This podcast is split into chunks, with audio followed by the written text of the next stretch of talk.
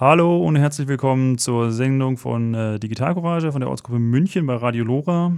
Ähm, mein Name ist Lars Tebelmann und bei mir sind heute Christian Wiedmann von unserer OG. Hi. Moin, moin. Und äh, Bernhard Weizhofer von der SFSE in München hier. Hallo. Genau, hi ihr beiden. Außerdem werden wir von Julian unterstützt. Vielen Dank dafür an der Studiotechnik. Ähm, jo, starten wir mal. Genau, also für die Leute, wir machen jetzt seit ungefähr letztem August ähm, hier regelmäßige Sendung bei Radio Lora. Für die, die es jetzt zum ersten Mal hören oder Digital Courage noch nicht so kennen, erzähle ich mal eben ganz kurz, was wir so machen. Ähm, Im Prinzip sind wir ein Verein, den gibt es ja schon seit über 30 Jahren, also hat sich 1987 äh, gegründet, damals noch unter einem anderen Namen, aber wir bleiben mal bei Digital Courage. Ähm, und Einsatzziel ist äh, im Prinzip Grundrechte, Datenschutz und ähm, eine lebenswerte Zeit im digitalen äh, Zeitalter eine lebenswerte Welt im digitalen Zeitalter. Also es geht quasi darum, mit den Herausforderungen der Digitalisierung, die uns ja hier täglich begehen, kreativ und konstruktiv vor allen Dingen umzugehen. Genau, ähm, ich lasse es mal bei dieser recht kurzen Einführung. Wenn Sie da weitere Informationen möchten, gibt es auf der Webseite https digitalcourage.de weitere Informationen. Da kann man sich auch in den Newsletter eintragen, bekommt dann halt ähm, Informationen was aktuell Digital Courage an ähm, Kampagnen macht, welche Themen irgendwie momentan auf der Agenda stehen, wo auch die Regionalgruppen sich treffen, wie hier in München zum Beispiel. Genau, und ähm, wenn Ihnen das sehr gut gefällt, dann gibt es auch da die Chance, ähm, mit einer Fördermitgliedschaft quasi dauerhaft dafür beizutragen, dass Digital Courage diese Arbeit auch machen kann. Also es ist so, dass man halt dann mit einem monatlichen Beitrag einfach regelmäßig dafür sorgt, dass die ähm, Leute im Büro dort bezahlt werden, dass halt Kampagnen ähm, mit entsprechender Durchschlagskraft auch geführt werden können. Genau, wenn Sie jetzt ähm, nachher sagen, okay, ich wohne in München und eigentlich ist es ja auch ganz schön, immer Leute in München zu treffen, die irgendwie aktiv sind, ähm, dann gibt es die Möglichkeit jetzt seit einiger Zeit, uns bei einem offenen Stammtisch zu treffen. Und wir machen das ähm, in ungeraden Monaten am zweiten Montag um 19 Uhr im Stragula. Das heißt ganz konkret, äh, das nächste Mal am 13. Mai. Genau, also wenn Sie da Lust haben, uns zu treffen, äh, gibt es da die Chance. Okay, und wir sind ja heute nicht nur über die, die Digitalcourage hier, sondern auch äh, mit der FSFE, mit äh, Bernhard. Und äh, vielleicht magst du kurz erzählen, was ihr da so treibt oder was da der, die Idee ist. Sehr gerne, vielen Dank. Äh, ich bin Bernhard, ich bin Lokalgruppenkoordinator für die FSFE in München, für die Lokalgruppe dort. Und das Ziel der FSFE in einem Satz ist es, ähm, Menschen die Kontrolle über ihre Technik, über ihre Computer wiederzugeben. Und das leiten wir ein bisschen daraus ab, dass wir uns sehr für freie Software einsetzen. Da ist so ein bisschen die Grundidee, um eine freie Gesellschaft zu haben. Äh, sollten die Menschen die Möglichkeit haben, die Software, die ihre Leben mehr und mehr beeinflussen, äh, auch verstehen zu können und auch verändern zu können. Äh, es gibt in München eine Lokalgruppe. Wir treffen uns einmal im Monat auch im Rahmen des Open Source Treffens. Man würde die Lokalgruppe finden unter FSFE-MUC, FSFE MUC fsfmünchen.de und das Open Source Treffen unter opensourcetreffen.de. Alles klar. Wann trefft ihr euch das nächste Mal? Hast du da einen Termin parat? Oder? Immer am vierten Freitag im Monat. Okay, das heißt, im März, der ist schon durch, April wäre jetzt das nächste, also genau. 26. April vermutlich. Genau. Genau. Okay, ja, sehr schön. Ähm, programmierst du selber? Ja, äh, ich bin Programmierer bei der Staatsbibliothek München und äh, ich programmiere hobbymäßig auch. Ich bin einer von den Menschen, denen das Spaß macht. Ah, sehr gut. Gibt es ein Projekt, das man von dir kennt? Nein. Nein. Ja, ich frage einfach nur, was ist. Immer interessant. Ähm, genau, falls Sie jetzt irgendwie ähm, Fragen haben und während der Sendung äh, direkt was wissen möchten, gibt es hier auch die Möglichkeit, mit dem Studiotelefon sich einzuklinken. Ähm, die Nummer wäre in dem Fall dann 089 ähm, für die Münchner Vorwahl und dann 48952305. Also 089 48952305. Dann können wir auch gemeinsam einfach live on air ähm, diskutieren. Gut, bevor wir jetzt heute in unsere beiden Hauptthemen einsteigen, also wir haben uns vorgenommen, ein bisschen über die EU, EU, EU-Urheberrechtsreform zu reden, ähm, die ja in den letzten Monaten auch in den Medien recht stark vertreten war. In München gab es eine große Demo, auf die wir gleich auch sicherlich zu sprechen kommen. Das wäre ein Thema, über das wir später reden wollen. Und das zweite Thema sind dann ähm, Personalausweispflicht auf EU-Ebene ähm, und darin vorgesehen quasi die Pflicht, auch Fingerabdrücke zu speichern. Das wäre so das zweite Thema, das wir uns setzen. Bevor wir damit jetzt äh, starten, ähm, machen wir noch mal ganz kurz so eine Art äh, Wiederholung, was ist eigentlich in München und drumherum so passiert. Also was hat Digital Courage gemacht, was habt ihr von der SFE gemacht, so in den letzten drei, vier Monaten. Ähm, ich übergebe einfach an Chris, weil du warst irgendwie im Januar beim Bayerischen Rundfunk mal zu sehen. Ja, genau, das war ziemlich witzig. Die haben eben jemanden gebraucht, um äh, einen, einen, einen, Film zu machen im Rahmen von dem ähm, Gut zu wissen, das Samstagabend läuft. Und da habe ich eine äh, Familie hier in München, im Norden von München besucht und wir haben ein bisschen über sichere Passwörter gesprochen ähm, und über äh, verschiedene Apps, die sie halt jeden Tag nutzen und wie sicher, unsicher die sind und wo sie überall ihre Daten preisgeben und wie man sich halt auch effektiv äh, davor schützen kann, äh, dass die Daten dann auch missbraucht werden. Genau, das war eigentlich ganz, ganz cool, das mal gemacht zu haben. Mhm. Ähm, was hast du denn dann Passwörter? Was sind die anderen Tipps, die man so vielleicht auch hier gerade nochmal mitgeben kann? Hast du da einen, einen heißen Tipp? Äh, ja, dass man halt vorsorglich äh, äh, auch freie Software und Open Source Software verwendet, äh, anstatt eben äh, Closed Source Software, die äh, einem, einem einzigen Großkonzern, meistens, meistens mhm. US-amerikanische Großkonzerne stehen ja dahinter, die haben das dann und können darüber entscheiden, den Dienst auch von heute auf morgen zu schließen. Und da ist ja die Idee von Open Source, das auch längerfristig der Gemeinheit zur Verfügung zu stellen. Okay, genau. Man hat, die, man hat die Kontrolle ja im Prinzip dann auch was, oder zumindest kann man in den Source Code reingucken und sieht, was da passiert, oder? Das ist unserer Meinung nach sehr, sehr wichtig. Genau. Gibt es da ähm, dir bekannte Projekte, die sich da irgendwie in diese Richtung entwickeln? Also vielleicht auch ähm, sich Social Media oder irgendwie sowas, wo man sagt, das ist vielleicht FSFE-mäßig oder äh, Open Software-mäßig, sage ich mal, gut? Ich glaube, Open Software-mäßig, ohne es selbst zu kennen, Mastodon ist ein interessantes Projekt, mhm. das von der Idee her ähnlich wie Twitter ist. Und auf Kampagnenebene hat die FSFE die Kampagne Public Money, Public Code, ah. die versucht, Software im öffentlichen Dienst äh, auch der Öffentlichkeit zugänglich zu machen. Okay, das heißt, wenn ihr bei der Staatsbibliothek was entwickelt, dass das quasi auch dann in, die, in den öffentlichen Bereich übergeben wird. Das wäre mein persönlicher Traum. in der Praxis okay. gibt es da. Sehr gut. Ähm, ja, im Januar gab es bei der Münchner Volkshochschule auch einen Vortrag. Ähm, zum Thema Prism und Co. Also da ging es eigentlich darum, äh, Edward Snowden hat vor fünf Jahren ja mal enthüllt, dass äh, NSA, GCHQ, BND und andere Geheimdienste relativ flächendeckend ähm, in, ja, weltweit eigentlich ähm, Daten abgreifen und die verwenden, um halt daraus äh, geheimdienstliche Erkenntnisse zu ziehen. Äh, aber in letzter Instanz ja ein Bevölkerungsüberwachungsprogramm damit starten und da ähm, waren dann auch 40 Leute da sehr interessiert dran und wir haben ein bisschen diskutiert, was, was kann man politisch auch dagegen tun. Ähm, zum Beispiel so äh, Kampagnen gegen die Vorratsdatenspeicherung in Deutschland zu unterstützen, weil das natürlich auch im Prinzip ein großes Metadatensammlungsprogramm ist. Also man, es wird aufgezeichnet, wer wann mit wem wie lange telefoniert. Das ist inhaltlich vielleicht noch nicht interessant, aber aus gewissen Metadaten kann man schon sehr viele über die tatsächlichen Gesprächsinhalte auch aussagen. Und da gibt es bei Digitalcourage auch gerade eine ähm, Klage vom Verfassungsgericht, die noch läuft. Genau, wer sich dafür interessiert, auch nochmal auf die Webseite schauen einfach. Ja, dann hatten wir unser erstes offenes Treffen im März. Das war ziemlich cool. Da war nämlich die Frauenquote anders, als ich sonst gewohnt bin von meinem naturwissenschaftlichen Studium. Da waren wir nämlich überwiegend Frauen und ähm, haben uns eigentlich super ausgetauscht und die fanden es auch ganz toll, dass man sich auch mal in, in entspannter Atmosphäre mit uns treffen kann und dass wir nicht immer nur ganz zwei Stunden lang hier in unseren Vorträgen und sonstigen ja. Themen feilen, sondern dass man sich auch ganz locker, zwanglos unterhalten kann. Das war ganz super. Genau. Also wir haben jetzt in äh, München quasi uns darauf verlegt, äh, ein, ein zwangloses Treffen abzuhalten, diesen offenen Treff und machen dann halt mit den Leuten, die wirklich auch längerfristig und tiefer in die Materie einsteigen wollen, immer noch so Arbeitstreffen, die wir jetzt aber entkoppelt haben. Das ist, glaube ich, äh, der Background, genau. Okay, das nächste Mal sehen wir uns im Mai dann. Also nochmal Aufruf, 13. Mai quasi um 19 Uhr im Stragula. Nee, ist der 11. glaube ich, oder?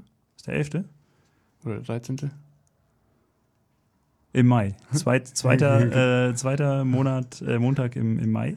Okay, ich habe meinen Kalender gerade nicht parat. Ich bin mir recht sicher, dass der 13 ist. Ich habe es vorher nochmal nachgeguckt. Okay, gut. Sehr gut. Ich, ich, ich glaube dir, Entschuldigung. Kein Problem. genau. Ähm, ja, jetzt ist natürlich hier Lora in München ansässig, aber Digital Courage München macht nicht nur was in München, sondern wir sind auch äh, eigentlich über die Stadtgrenzen aktiv. Du warst, glaube ich, im März auch nochmal in Augsburg, ne? Ja, genau, da haben wir, äh, haben wir ein Krypto-Café organisiert, zusammen mit der Verbraucherzentrale Bayern.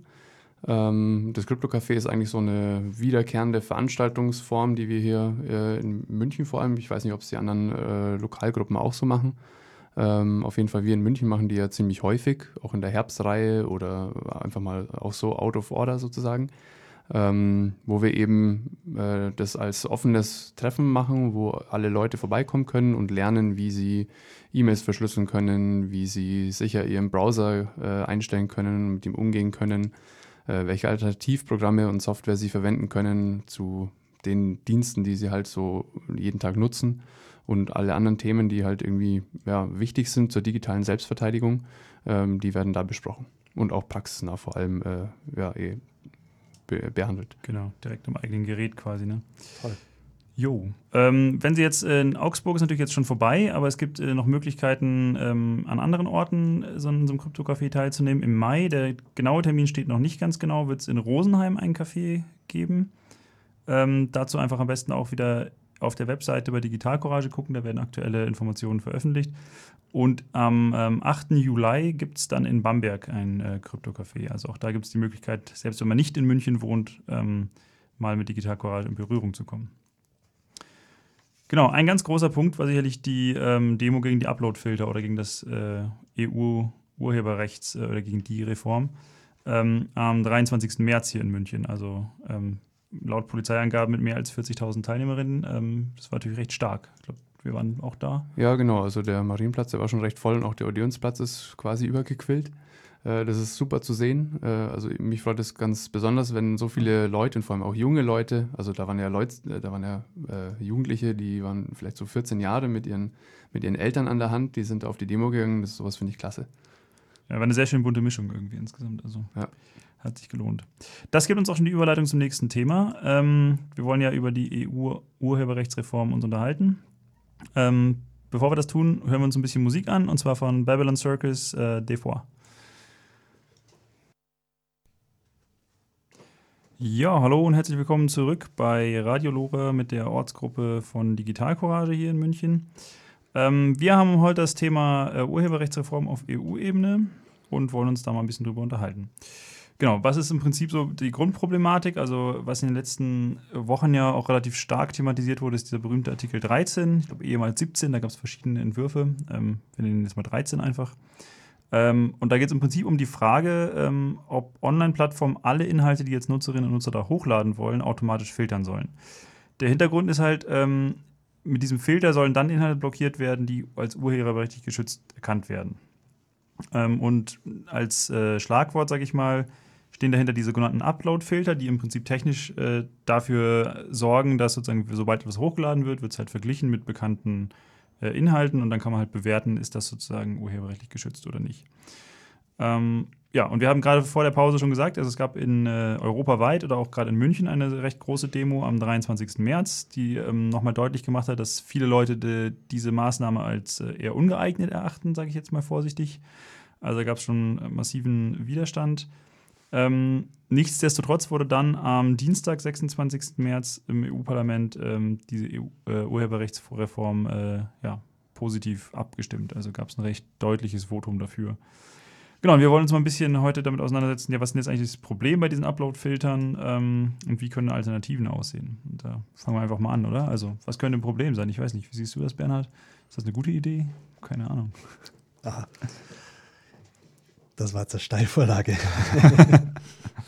uh, meine private Meinung, kurz gesagt, Uploadfilter sind keine gute Idee. Uh, es war früher mal so ein bisschen das Argument der anderen Seite, wir wollen ja nur sicherstellen, dass nichts urheberrechtlich geschütztes hochgeladen wird. Da steht ja gar nicht drin ein Upload-Filter. Aber ich habe mir im äh, Eingangs nochmal die Definition für einen Filter durchgelesen. Und das, was man da zu leisten hat als äh, Plattformbetreiber, das ist tatsächlich Filterung. Und ob diese Filterung jetzt vom Server in Amerika gemacht wird oder von dem Meerschweinchen in meiner Mietwohnung ist, ist ein Filter. Also da, glaube ich, muss man gar nicht drüber diskutieren. Mhm. Äh, jetzt, diese Filter werden schwierig zu entwickeln sein. Und das heißt, äh, Institutionen, die diese Filter tatsächlich bereitstellen können, sind genau diese Institutionen, wo es immer hieß, denen äh, muss man Einhalt gebieten. Das wird aller Wahrscheinlichkeit nach Facebook, Google, Twitter vielleicht sein. Ja. Und äh, plötzlich hat man die Kontrolle, ein Instrument, das sagen kann, dieser Upload ja, dieser Upload nein. in einer zentralen Hand, die nicht mal in Europa liegen muss. Und das, äh, wer das nicht als problematisch sieht, ja. der wird man mal seine Argumente darlegen müssen. Okay, also im Prinzip sozusagen, man, man hat eigentlich das ursprüngliche Ziel, das dahinter stand, zu sagen, naja, YouTube, Facebook, Google, die verdienen ja daran, wenn quasi Nutzer dort oder Nutzerinnen halt äh, Sachen verlinken und teilen. Das ist natürlich alles äh, positiv für diese Plattform. Deswegen wurde halt gesagt, naja, aber sie müssen eigentlich auch die Urheber, die, deren Inhalte dort geteilt werden, dann auch entschädigen. Ne? Das war, glaube ich, so ein bisschen die Grundidee, die, auf die du gerade zu sprechen kamst. Und jetzt im Prinzip, mhm. deiner Argumentation nach würde es heißen, man fördert die im Prinzip dadurch indirekt, dass man sagt, naja, das sind die Firmen, die können so einen Upload-Filter eigentlich technisch bewältigen. Es muss aber jede Plattform machen. Also wenn ich jetzt eine kleine Plattformbetreiberin habe da, die irgendwie ihre kleine Plattform irgendwo betreibt, die muss das auch machen. Aber die kann das halt selber nicht stemmen und kauft sich dann die Lösung quasi wieder ein, oder? Oder ist das so ein bisschen die, die Idee dahinter? Ja, äh, ich wollte jetzt nicht sagen, dass man den Plattformen generell Geld wegnehmen muss. Das ist es gar nicht. Aber es ist als Argument eingebracht worden, äh, man solle YouTube Einhalt gebieten. Das geht ja. mit diesem Gesetz und äh, ein Effekt dieses Gesetzes wird meiner Meinung nach sein, dass äh, an anderer Stelle wieder die gleichen Akteure. Ja, okay, nee, dann habe ich richtig verstanden, genau. Ja, genau. Ja, also aus meiner Sicht äh, trägt das Gesetz eben auch äh, zur Zentralisierung des Internets eben weiter mhm. bei. Ja. Ähm, weil, wie du schon gesagt hast, die kleinen Plattformen werden eben diese Filter nicht in der äh, Güte auch herstellen können, wie es dann die großen machen. Und, äh, und haben auch vielleicht nicht genug Geld, um das dann auch von extern einzukaufen. Ähm, und deshalb wird es eben darauf hinauslaufen, dass wenn ich als, äh, als, äh, als Künstler äh, meine Inhalte zur Verfügung stellen möchte, dann werde ich das über die Plattformen äh, tun, die eben sicherstellen können, dass ich dafür auch vergütet werde. Und das sind dann eben die großen. Genau. Ja. Und viel Technik existiert ja bereits bei YouTube, YouTube äh, und anderen Plattformen. Und das sind wiederum die Plattformen, die auch an den Daten von Nutzern äh, mitverdienen und diese sehr gern abgreifen und analysieren. Und jetzt ist ein weiteres Abgreifinstrument da, nämlich ein äh, zentraler Filter, der schauen kann, was wird denn da so hochgeladen und der genutzt werden muss auch von Kleinforenbetreibern, weil die eben genau nicht in der Lage sind, diese geschätzt 100 Millionen Euro, die für die Plattform, für so eine Filterplattform veranschlagt wurden, glaube mhm. ich, von Google, äh, aus der Portokasse zahlen, wenn ich jetzt äh, Modelleisenbahnforum habe oder ähnliches. Ja. Das heißt, bei YouTube, du hast gerade schon angesprochen, gibt es ja ähnliche Sachen schon. Also ich meine, man kann das, glaube ich, auch live und in der Praxis äh, herausfinden, indem man einfach mal versucht, irgendein so Video hochzuladen, wo äh, Musik drin ist, die urheberrechtlich geschützt ist. Ich glaube, das geht ziemlich in die Hose. Ne? Die werden, glaube ich, gar nicht mehr äh, angenommen, mehr oder weniger. Ne? Das ist mein Verständnis, ja. ohne das jemals probiert zu haben. Ja, ja. ich hatte einen Freund, äh, kurz ein bisschen Anekdoten erzählen, der hat halt in einer, ähm, in einer irischen Folkband Musik gemacht und die ah. hatten tatsächlich das Problem, dass da einige der Songs nach mal ist, Irish Folk ist nicht alles das Gleiche, aber es gibt mhm. da recht ähnliche Pattern und die haben halt irgendwie sich selbst was ausgedacht gehabt tatsächlich, aber das war wohl ausreichend nah zu einem Song, der halt irgendwie urheberrechtlich geschützt war und er wollte es hochladen, hat sich dann einen monatelangen äh, E-Mail-Dialog mit der Plattform geleistet. Das war Also genau, ja, ist eine witz, witzige Anekdote, aber es ist halt, es zeigt ja wieder, dass äh, das dann auch die künstlerische Freiheit auch ein, ein, äh, einschränkt. Ja? ja? Weil ich kann halt dann nicht mehr äh, was machen, was was, die, was ein Filter für äh, gleich hält, äh, obwohl es Menschen gibt oder jeder Mensch äh, findet, dass, dass das eben was Neues ist, aber dass es sich nur ähnlich für den Filter anhört und schon kann ich es nicht mehr meinem Publikum zugänglich machen, das mhm. ist halt schon Zensur. Ja. ja. Ich denke, wir sind vor allem auch mitten in der Debatte halt, was wird dann von äh, Technik und was von Menschen entschieden. Also du, du machst dich ja im Prinzip dann abhängig davon, dass diese Infrastruktur auch so gut funktioniert und nachher nicht irgendwie äh, Inhalte rausfiltert, die du eigentlich dann durchlassen möchtest. Ne? Mhm. Also, ja, und also wenn wir eben gerade jetzt auch über die Leistungsfähigkeit dieser Filter sprechen, ähm, dann müssen wir uns halt auch vor Augen äh, führen, dass es ja auch äh, Gesetze gibt, die äh, das Verwenden von urheberrechtlich geschütztem Material für Privates, für Bildung und was es da alles für Ausnahmen gibt. Ich glaube, das nennt sich offiziell Schrankenregelungen. Mhm. Ähm, äh, die müssten ja eigentlich auch so implementiert sein, dass die eben äh, den Inhalt von, also die Satire von, was weiß ich, äh, urheberrechtlich geschütztem Material und so weiter äh, unterscheiden können. Und ich bezweifle mal, dass die das wirklich äh, äh, ja, leisten werden können. Ich glaube, erste Probleme gab es doch schon. Ich meine, du hast gesagt, du bist Österreicher. Ich habe jetzt neulich gehört, da gab es eine österreichische Satiresendung, die halt irgendwie, glaube ich, äh, von der Anstalt und von Mario Barth irgendwie jeweils so immer gegenüber so Einspieler gestellt hat und das wurde auch irgendwie wegge, äh, der ist zensiert, aber konnte nicht hochgeladen werden. Uh, hast du das also gerade nicht auf, nicht auf dem Schirm? Leider nicht. Ja, ich ich habe die, die uh, Story nur gelesen, deswegen gesagt, jetzt könnte ich hier punkten. nee, aber da war das Problem genau. Die haben im Prinzip, es ging um so eine Art Faktencheck mehr oder weniger. Ja? Die haben halt gesagt, okay, sich die Anstalt hatte irgendwas zu äh, Abgasfiltern und Mario Barth irgendwo auch auf dem RTL oder wo das war und die haben dann immer sozusagen, er hat eine Aussage gemacht, dann haben sie halt von der Anstalt dagegen geschnitten, was da halt dann sozusagen auch, die arbeiten ja relativ stark auf Fakten oder evidenzbasiert, ähm, was da halt dafür sprach und das ist dann irgendwie auch gleich mal kassiert worden, weil da halt zu viele Inhalte drin waren, die irgendwie ja klar urheberrechtlich geschützt sind auch in irgendeiner Art und Weise. Aber die Idee war ja gerade sozusagen auf diese Art und Weise aufzuzeigen, dass da Widersprüche bestehen. Mhm. Und das ist genau, was du gesagt hast. Und vor allem, wenn wir dann eben noch weiterschauen, und äh, jetzt haben wir zwar ein EU-Gesetz äh, dafür bekommen, aber die Länder haben ja dann wieder Freiheiten, das eben länderspezifisch auszulegen. Das heißt, es wird eben Länder innerhalb der EU geben, die das eine oder das andere eben äh, für legal befinden sozusagen ja. und andere wiederum wollen das verbieten. Das heißt, die Filter müssen auch noch in der Lage sein, wirklich länderspezifisch dann die Regelungen eben umzusetzen und eben, äh, ja, und ähm, das ganze Problem führt eher, eher, eher, zu Overblocking, weil das ganze Problem an der äh, EU-Urheberrechtsrichtlinie äh, ist ja, ähm, dass die, äh, die Plattformbetreiber, die dann eben Inhalte blockieren, obwohl sie eigentlich äh, von der Meinungsfreiheit und so weiter äh, geschützt äh, würden, ähm, die, die sind dann eben nicht mehr in der Verantwortung, sondern die sind nur in der Verantwortung, wenn eben ein Urheberrechtsverstoß äh, eben hochgeladen wurde, fälschlicherweise dann.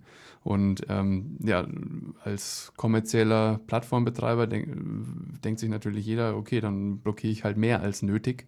Äh, dann habe ich weniger Verwaltungsaufwand äh, mhm. und gehe auch kein rechtliches Risiko ein. Und ja, das, ähm, ja, das führt einfach zu Overblocking. Genau. Auch das Thema, äh, wer ist ein kommerzieller Plattformbetreiber?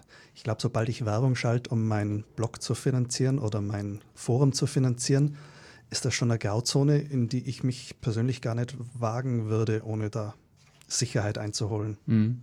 Also ich, ja, ich glaube dann auch, dass das eben auch Auswirkungen auf die Zivilgesellschaft haben wird, weil man will sich jetzt nicht äh, dass die Anwaltsschreiben mit irgendwelchen Abmahnkanzleien äh, äh, leisten können ja. und äh, deshalb vielleicht schon vorweg sich selbst zensieren, ja. Ja, genau, dieser vorauseilende Gehorsam quasi. Mhm. Ne? Man, es könnte irgendwie ein Problem sein und deswegen mache ich es lieber gar nicht erst, weil, was du gesagt hast, das kann möchte ich mir gar nicht leisten können. Ne? Also mhm. ähm, ist tatsächlich, glaube ich, ein äh, extrem gutes Beispiel, was da schiefgehen kann. Also, mhm. Ich denke, da sieht man auch Parallelen zu, zu anderen Gesetzen, halt sozusagen, was, was ja unter diesem Namen Chilling-Effekts läuft. Also, wo du halt Leute einfach, äh, wenn sie mal Sachen machen, darüber nachdenken, was passieren könnte, weil es könnte ja sie nachhaltig und negativ beeinflussen. Ähm, das kennt man ja aus anderen Bereichen, zum Beispiel auch, wenn du überwacht wirst, da gibt es halt irgendwie ganz klar Studien, die sagen, du verhältst dich einfach konformer dann. Also du versuchst halt möglichst wenig Sachen zu machen, die halt Aufsehen erregen könnten oder sowas.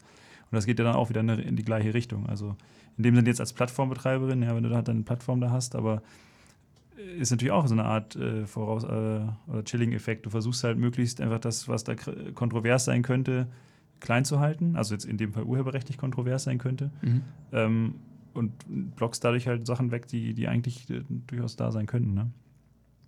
Macht natürlich die ganze, also sag mal, die Vielfältigkeit einfach wieder kleiner. Ne? Du ja. hast einfach diese ja, da, es gibt Sachen, die sind, da wird bekannt sein, das funktioniert, die werden irgendwie locker durchkommen und dann gibt es halt so diese Grauzone und da ja äh, schießt man lieber einmal übers Ziel, als dass genau. man irgendwie sich Stress macht. Ja, ja ich glaube, ein anderer Punkt äh, an der Geschichte ist auch noch, dass, äh, dass es ja auch ein Beitrag zur Privatisierung der Rechtsdurchsetzung ist. Mhm. Weil als äh, privater, äh, privates Unternehmen oder auch als Filterhersteller ähm, ja, implementiere ich ja eigentlich äh, die Gesetze, aber unterliege quasi nicht den Gesetzen, dass ich, dass ich dafür rechtlich auch belangt werde, wenn ich es falsch mache. Ja? Ähm, das ist das mit, mit dieser rechtlichen Grauzone, die ich vor, äh, mit, mit, dieser, äh, mit dieser äh, äh, Freiheit, so, mit dieser, äh, ja, dass ich eben nicht dafür belangt werde, wenn ich, mhm. wenn ich overblocke, ja. Genau. Und eigentlich sollten Gerichte dafür zuständig sein, äh, zu bestimmen, ob ein, ob ein Inhalt eben von der Meinungsäußerung gedeckt wird, weil das ist unser Grundrecht, ja, und ein richtig hohes Grundrecht. Und das sollte nicht an privaten Unternehmen überlassen werden, das dann auch zu bewerten. Ja, das ist sicherlich äh, ein kritischer Punkt. Und man könnte jetzt argumentieren, dass es natürlich vorher auch Zeitungsverleger gegeben hat, die natürlich eine, also die eine ähnliche Funktion hatten. Ähm, und das ist, äh, aber vielleicht ist sozusagen das Problem, es gibt in dem Sinne kein Recht auf äh, Veröffentlichung auf irgendeiner Plattform. Ja? Also du, du kannst quasi niemanden zwingen, dass, was du da veröffentlichst oder veröffentlichen willst auf seiner eigenen Plattform. Aber ich kann ja meine eigene Website betreiben und da machen, ja. irgendwas hochladen. Und ich meine, klar werde, würde ich dann belangt werden, wenn ich wirklich urheberrechtlich geschütztes Material hochladen würde, das ist ja klar. Aber wenn das eigentlich von der Meinungsäußerung gedeckt würde, weil es vielleicht Satire ist oder so, das wird ja eben auch explizit in diesen Schrankenregelungen äh, festgehalten, dass es dafür erlaubt ist. Ähm, ja, und das ist dann einfach ja, falsch. Das wäre eine interessante Idee. Jeder macht wieder eigene Webseiten. Sind wir fast wieder, oh. so wie das Internet gestartet hat, eigentlich Dezentralisierung. das wäre doch mal eine schöne Idee. Sobald die halt ein Forum enthält, ist man schon wieder so ein Online-Inhalte-Dienstanbieter, okay. denke ich, meinem Verständnis nach. Ja. Uh, was mir jetzt da auch noch einfällt, äh, als Forenbetreiber würde ich ja dann solche Filter auch nutzen müssen. Also alles, nicht nur was auf Facebook hochgeladen wird, nicht nur was auf YouTube hochgeladen wird, sondern auch alles, was auf europäischen Foren hochgeladen wird, landet jetzt äh, bei den Betreibern der Filter, mhm. meiner Ansicht nach. Und was hindert jetzt eine Firma, die vielleicht irgendwas Kritikwürdiges tut, dran, äh, die Kritik als erstmal urheberrechtlich geschützt zu markieren, weil halt da ein Ausschnitt von einem Werbefilm der Firma mhm. drinnen ist. Und schon kann man zentral über ganz Europa ähm, Kritik an der eigenen Firma unterbinden, indem man ja. ähm, Uploadfilter an, mhm. Ja, ich denke, da ist man bei einem ähnlichen Problem wie bei diesen ganzen Hate Speech-Debatten, wo man quasi sagt, wer entscheidet nachher, was da gefiltert wird. Also die haben ja noch das zusätzliche Problem, dass das Leute manuell tatsächlich machen müssen. Ja. Weil äh, quasi persönlich wieder für die ein heftiges Problem, weil man sich da, glaube ich, auch sehr unschöne Sachen angucken muss.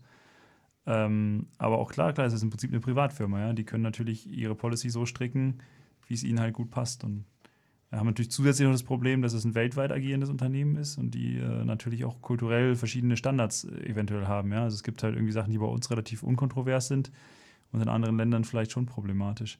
Und das ist halt dann die nächste Frage, wie es beim Urheberrecht dann ist, sozusagen. Wenn du dann, ich sag mal, EU, okay, das kriegen wir jetzt vielleicht gerade irgendwie auf die Reihe, das ist doch halbwegs homogen. Aber wenn du jetzt dann wieder in einen anderen Rechtsbereich kommst, dann brauchst du da wieder irgendwie leichte Modifikationen. Ähm, das ist ja auch durch eine, Frage, ob man dann wieder sagt, naja, wir nehmen einfach das, was irgendwie alles äh, bereit, äh, befriedet. Und habe dann halt das Problem, dass ich dadurch, wie du es am Anfang gesagt hast, einfach viel zu viele Inhalte eigentlich rausnehme. Ja, man hat dann wirklich so ein mehrstufiges Overblocking sozusagen. Ja, genau. Wie können wir das dann produktiv angehen? Also was, wie machen wir das denn jetzt mit dem Urheberrecht im Digitalen? Habt ihr Ideen? Ich habe ein bisschen drüber nachgedacht. Ja, dann schieß doch mal los. Also ich, im Prinzip fällt mir sowas ein wie eine in letzter Instanz eine Art Kulturflatrate, oder? Also ich meine, jeder und jede zahlt halt irgendwie, ne, es ist jetzt wieder, niemand mag die GEMA, ja, aber, oder auch die GEZ, aber so ein bisschen in diese Richtung, dass man es aus diesen, aus so solchen Töpfen bedient halt. Also dass man sagt, einfach äh, den, den Urhebern und Urheberinnen einfach auch anerkennt, dass das, was sie da leisten, wichtig ist. Weil ich meine, das, das eine sind die, die Sachen, die jetzt äh, eh äh, klar entgolten werden. Also man hat irgendwie so TV-Produktionen oder sowas, da sind Leute natürlich werden direkt für bezahlt, aber ähm, wir hatten auch beim offenen Treffen letztes Mal ja mit der Christiane geredet, die Karik Karikaturen malt. Äh, und sie sagte auch, das ist ein Riesenproblem. Du stellst halt online teilweise Proben von dir da, um, um irgendwie Leute zu zeigen, was du machst. Und die findest du halt dann drei Tage später bei YouTube mit irgendeinem Video eingebunden. Das vielleicht nochmal eine Botschaft transportiert, wo du gar nicht daran interessiert bist. So, ne? Ähm, und natürlich möchte man da irgendwie auch eingreifen, dass dann sozusagen, dass man da trotzdem Geld auch für bekommt. Also in dem Fall, wo du auch meinetwegen okay damit wärst, wenn es verwendet wird, ja. Mhm. Aber dass das quasi nicht irgendwo frei hergenommen wird, sondern so. Und da wäre, weiß nicht, denke ich immer darüber nach, wäre doch vielleicht eine Sache, dass man sagt, irgendwie Kunst und Musik ist irgendwie, oder auch äh, im VG Wort gibt es ja auch, also auch, auch äh, Schreiberei ist ja im Prinzip äh, etwas, was wichtig ist für die, also gesellschaftlich gesehen auch, dass mhm. man es über sowas vielleicht ausdrückt. War, jetzt ist mal eine Idee. Gegenmeinung? Vielleicht noch ein Kommentar zum, wie man es produktiv angehen könnte. Äh, vor ein paar Monaten hätte ich gesagt, bedacht vorgehen und nicht das Kind zusammen mit dem ja. Bad ausschütten. und äh, jetzt ist es schwierig, weil jetzt sind Fakten geschaffen. Äh, als, ich bin kein Kreativer, jetzt kann ich hier nur spekulieren, aber äh, was ich mir vorstelle, ist, dass wenn ich als Musiker gute Live-Shows abliefere, oder als Softwareentwickler vielleicht gute, guten Support leiste oder so, dass einfach das Modell, wie ich mein Geld bekomme, dass man das nochmal überdenkt und äh, mhm. in der Richtung sich Alternativen überlegt, die ich jetzt aber leider nicht parat habe. Gut, das ist der kommerzielle Teil davon. Ne? Ich meine, die andere Frage ist, ob Urheberrecht halt nicht auch darüber hinausgeht und dir halt einfach eine, ein grundsätzliches Recht an dem, was du da geschaffen hast, zuschreibt. Also du bist ja also als Urheber vielleicht auch in dann der, ähm, ich weiß nicht, wie es ist, ich bin jetzt gerade auch überfragt, ich bin kein Jurist, ähm, ob du nicht auch Nutzung teilweise untersagen kannst, oder? Das wäre ja auch spannend. Ja, klar. Also ich, also genau, als Urheber. So ist es ja. Ja. Genau, und das ist ja, also was du angesprochen hast, ist ja quasi der, der ähm, kommerzielle Teil zu sagen, also kommerziell, aber der, der Teil irgendwie, wie kann ich mal trotzdem Geld Ja. irgendwie generieren? Aber das ist ja unbenommen davon, dass Ja. auf einmal irgendwer deine Software hernimmt oder deine Musikstücke und damit irgendwo, was ich Propaganda macht, die du vielleicht aber nicht gut findest. Das könntest du ja im, im Urheberrechtssinne quasi unterbinden und sagen, ich bin der Urheber, du darfst das halt nicht weiterverwenden. Äh, und ich lizenziere es dir im Prinzip nicht. Das sind nochmal, also das sind zwei Sachen. Aber ich stimme dir zu, Ja. das wäre natürlich äh, klar. Also man braucht irgendwie, wenn man jetzt rein über diesen Vermarktungsgedanken geht, äh, wahrscheinlich irgendwie andere Geschäftsmodelle in, in gewissen Bereichen. Ähm, ja, aber ist natürlich auch nicht so angenehm. Hm. Okay. Jetzt haben wir schon ein bisschen über Zensur und äh, Unterstützung großer Plattformen geredet, alles. Tja, das Problem ist, man kriegt nicht immer, was man will. Ne? Das ist irgendwie schwierig. Dazu haben wir passend ein Musikstück äh, von Fanny van Dann. Es heißt Okapi-Poster. Jo, hallo und herzlich willkommen zurück mit Digital Courage bei Radio Lora. Falls Sie sich noch in die Diskussion hier einklinken möchten, gibt es das Studiotelefon ähm, unter der 48 95 2305 Münchner Vorwahl, also 089 4895 2305. Wir stehen bereit. Gut, bevor wir uns jetzt unserem zweiten Thema widmen, ähm, kam hier gerade noch der Einwand, wir müssten noch ein bisschen über die, also die, sag mal, Rahmenbedingungen vielleicht nochmal reden, wie dann dieses Gesetz da irgendwie durchgegangen ist. Du wolltest dich da, Du meinst die po politischen Winkelzüge? die Winkelzüge hast du es genannt, ja. Naja, zuerst, äh, zuerst war es ja so, dass der Pro Protest ja von den Politikern diskreditiert wurde und äh, die Demonstranten wurden äh, Mob und Bots genannt, woraufhin diese witzigerweise mit äh, Schildern äh, reagiert haben, wir sind die Bots. Das war, glaube ich, auch einer der beliebtesten Sprüche auf der Demo. Ähm, und dann als äh, die, ich glaube, e E- EVP heißt die europäische, das Pendant der CDU Volkspartei, sozusagen, genau. Richtig. Ähm, und die haben wir dann äh, auf einmal gemerkt, oh jeder formiert sich gerade großer Protest. Äh, Mhm. Vielleicht wäre es ganz ratsam, die äh, Abstimmung vorzuverlegen, sodass der Protest ins Leere läuft. Ähm, da, daraufhin gab es ja, glaube ich, ein, zwei, äh, ein, zwei Tage später die spontanen Demos vor den CDU-Parteizentralen. Ähm, und die haben dann auch gemerkt, okay, das sollte man lieber nicht machen. Okay. Und ähm, ja, dann äh, da haben sie sich natürlich da auch noch so, ich sage jetzt mal, peinlich irgendwie dargestellt, äh, weil das sind einfach Sachen, die, die gehören einfach nicht in, in den demokratischen Prozesse hinein. Ja? Also das ist, ich würde auch sagen, eher ein antidemokratisches Vorgehen. Mhm. Ja. Das muss ich denen auch ganz klar vorwerfen. Und ähm, immer wieder bekommt man auch zu hören, insbesondere wenn es um junge Leute geht, denen wird äh, Politikverdrossenheit vorgeworfen, dass die jungen Leute sich nicht mehr für Politik interessieren. Und äh, aus meinem äh, Dafürhalten ist es halt jetzt so gewesen, bei, insbesondere bei diesem Thema, ähm, dass eben viele junge Leute für dieses Thema sensibilisiert wurden. Die haben auch verstanden, dass sie jetzt auf die Straße gehen müssen und ihren Protest äh, auf der Straße eben zeigen müssen.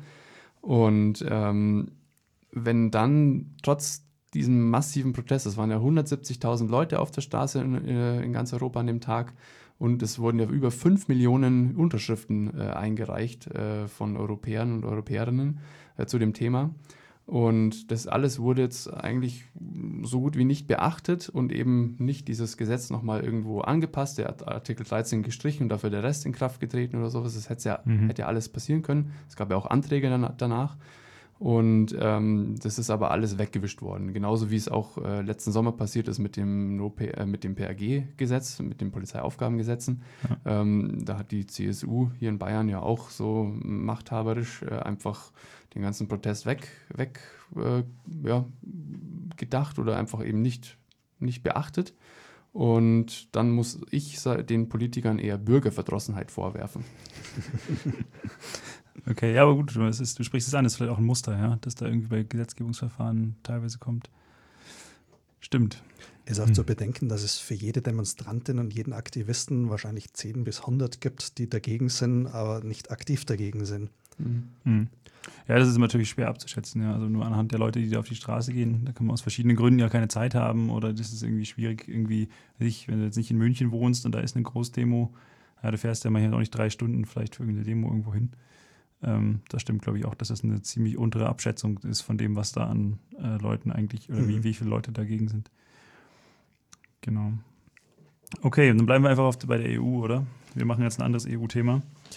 Ähm, und zwar geht es um die Fingerabdruckpflicht in Personalausweisen. Also in der EU gibt es ja so 370 Millionen EU-Bürgerinnen und ähm, die EU oder die, sozusagen es gibt einen Kompromiss zwischen EU-Rat und Europäischem Parlament, in dem vorgesehen ist, ähm, einen einheitlichen Art Personalausweis einzuführen, der dann aber auch einheitlich Fingerabdrücke speichert. Also nur sozusagen als Hintergrund bisheriger Stand ist zumindest in Deutschland hier im Personalausweis, ähm, da kann man freiwillig Fingerabdrücke drin abspeichern, ähm, aber es ist nicht verpflichtend. Beim Reisepass ist es mittlerweile auch so. Also im Reisepass muss man die Fingerabdrücke abgeben. Aber aktuell ist es zumindest hier in Deutschland so, dass man äh, beim Personalausweis nicht verpflichtet ist, die Fingerabdrücke abzugeben. Genau, und auf der EU-Ebene gibt es jetzt halt die, die ähm, Idee, ähm, Personalausweise zwischen den Ländern irgendwie zu homogenisieren. Das heißt, wir haben dann irgendwie alle ähnliche Ausweise, die halt ähnliche Funktionalitäten haben.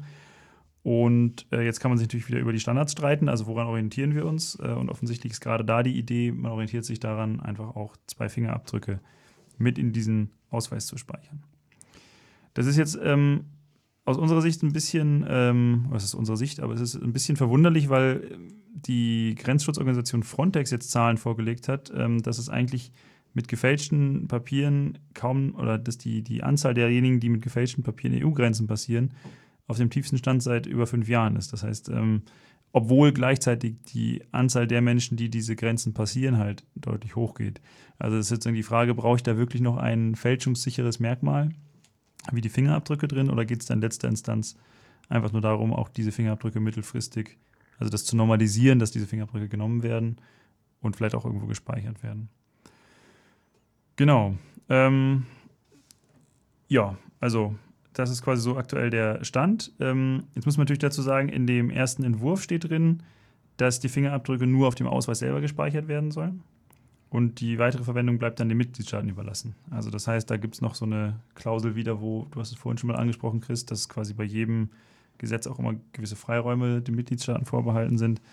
Das heißt, da ist jetzt aktuell noch unklar, ähm, was passiert.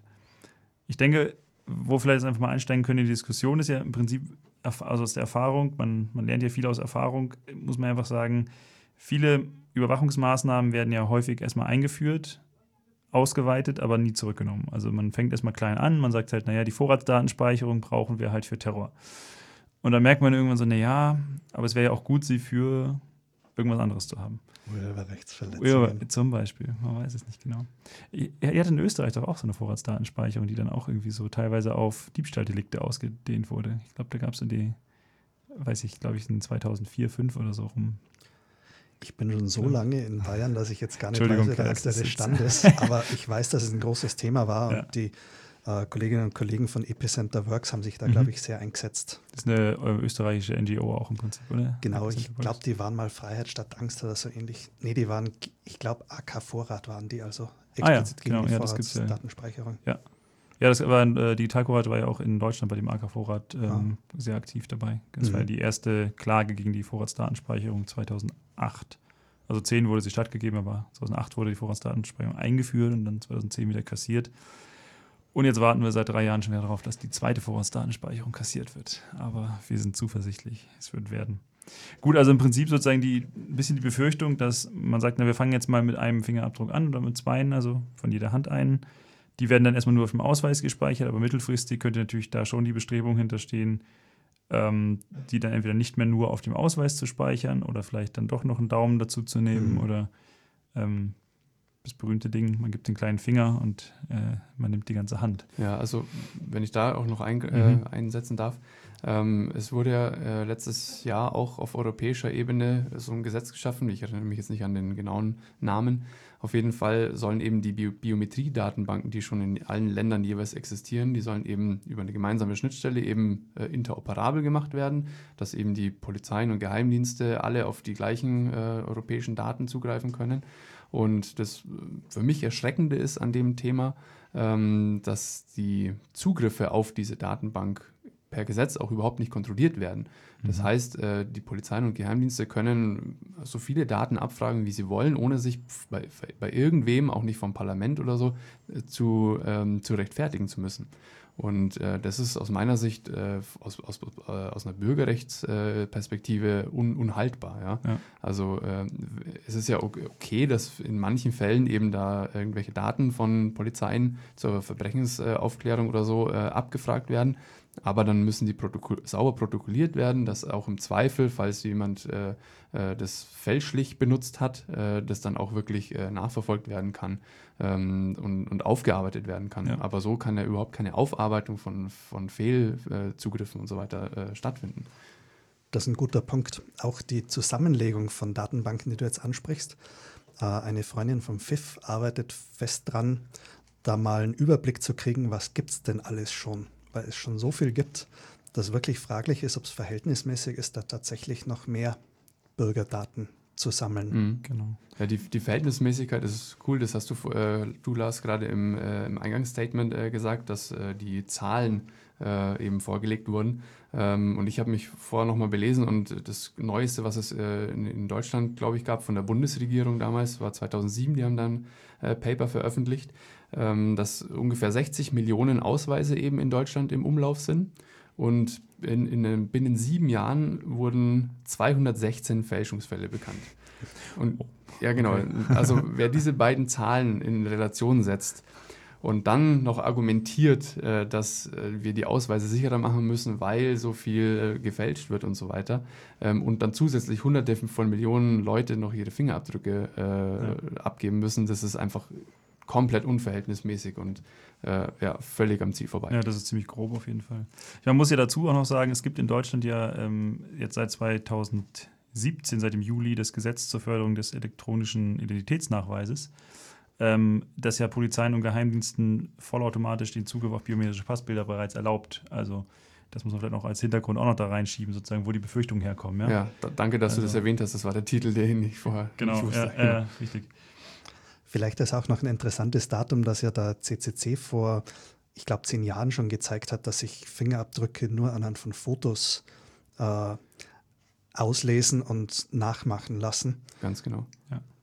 Ja, biometrische, also das ist natürlich eine ganz eigene Debatte wieder. Also, wie, wie gut schützen eigentlich biometrische Merkmale tatsächlich oder wie leicht lassen sie sich auch dann doch kopieren. Also da gab es ja diesen ganz bekannten, ich glaube vom CCC war das auch mit dem Fingerabdruck vom Dr. Schäuble, mhm. dem damaligen, damaligen Innenminister, dem sie quasi, ich glaube, da haben sie allerdings über ein Wasserglas gemacht, dem haben sie bei dem, ähm, bei dem Vortrag einfach ein Glas ah, gestibitzt ja, genau. und dann das äh, quasi über irgendwie Silikon oder irgendwas geklont. Aber den gibt es auch nach wie vor noch als äh, Download auf der CCC-Homepage. Das ja. fand natürlich der Herr Schäuble nicht so gelungen, aber ich denke, es verdeutlicht relativ gut, ähm, wo die Problematik bei Biometrie liegt. Also ich kann halt nicht ohne weiteres meine Finger ändern. Ich kann auch nicht meine Iris ändern, wenn ich jetzt mit irgendwie Iris-Identifikation unterwegs bin. Das sind natürlich alles Sachen, die unter Umständen einen minimalen Zugewinn geben, aber auf der anderen Seite sozusagen ist die Fälschungssicherheit äh, schwer irgendwie einzuhalten. Ja, und wir können, also man ist natürlich lebenslang über dieses Merkmal dann auch irgendwie identifizierbar und das mhm. ist natürlich eine, eine, heftige Nummer. Und hinzu kommt, dass, äh, dass es ja auch noch überhaupt keine wirkliche handfeste Zahlen und Beweise gibt, dass Biometriedaten in den Ausweisdokumenten, die auch wirklich fälschungssicherer oder auch zur, Ver zur, ähm, zur Verbrechensbekämpfung beitragen. Also da gibt es einfach noch überhaupt keine Zahlen und ja. trotzdem werden diese Forderungen eben in den Raum gestellt und da muss ich äh, ja auch wieder zu meinem äh, vorher habe ich die, Politi äh, die Politiker äh, Bürgerverdrossen genannt. Jetzt muss ich sie auch noch realitätsfern benennen. Also ja, also für mich sind da wirklich essentielle Dinge einfach aus, aus dem Ruder gelaufen. Und äh, wenn, wenn sowohl die Realität, also die, die Zahlen, die Fakten dafür mhm. sprechen, dass es eigentlich Quatsch ist, sowas zu machen, dann muss es eine andere Agenda hinter den Gesetzen geben. Und da ist es reine Spekulation, aber ist die Agenda halt Kontrolle und Überwachung von den einzelnen Leuten.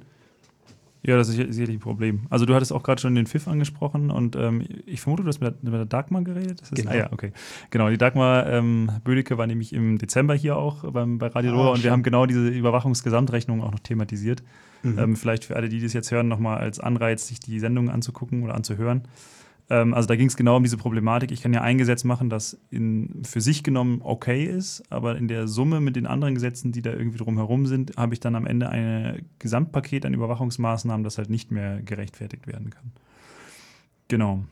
Okay, ich glaube, damit würde ich jetzt einfach unsere Diskussion über Fingerabdrücke beschließen. Wir nähern uns so ganz langsam dem ähm, Ende der Sendung. Bevor wir da äh, jetzt die Abschlusszeremonie machen, würde ich noch mal ganz kurz Veranstaltungen irgendwie ankündigen, die so kommen.